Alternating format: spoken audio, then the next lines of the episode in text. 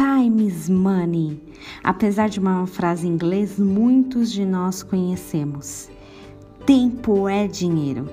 Temos que admitir que podemos sim utilizar nosso tempo para ser útil, eficaz, receber pelo trabalho que fazemos.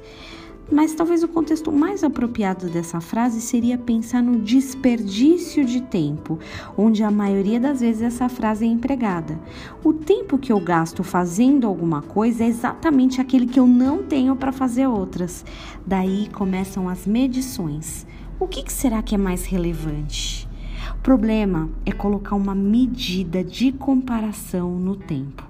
Falar que tempo é dinheiro, de certa forma, nos dá uma sensação errada de que ele pode ser medido, controlado. Eu gostaria de controlar o tempo, eu tenho que falar isso para você. Essa semana mesmo eu tentei fazer isso. Eu fiz uma oração pedindo a Deus que me respondesse algo. Falei com muita fé que Ele me respondesse algo naquele dia. E sabe o que aconteceu? Não vos compete conhecer tempos ou épocas que o Pai reservou pela sua exclusiva autoridade. Atos 1, 7. Claramente, Jesus nesse versículo falava da sua vinda, de seu retorno, mas nos dá uma dica de que no tempo, que o tempo em si nunca vai ser por nós controlado. Tempo não é dinheiro, é mistério. A resposta que eu queria não veio no dia que eu queria. Às vezes o Senhor nos dá umas respostas assim, né? Ô, oh, dona Cibele, não é sua tarefa conhecer o tempo, quem dirá controlá-lo?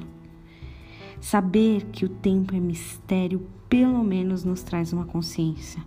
A, consci a consciência de que ele não está nas nossas mãos. E o que Deus nos tem dado deve ser utilizado de forma correta, adequada, na presença dele. Você também queria controlar o tempo? Às vezes você tenta controlar o tempo de Deus para as coisas acontecerem na sua vida. Será que é somente eu? Eu acho que não. Tempo não é dinheiro, é mistério. Tenha um dia abençoado em nome de Jesus.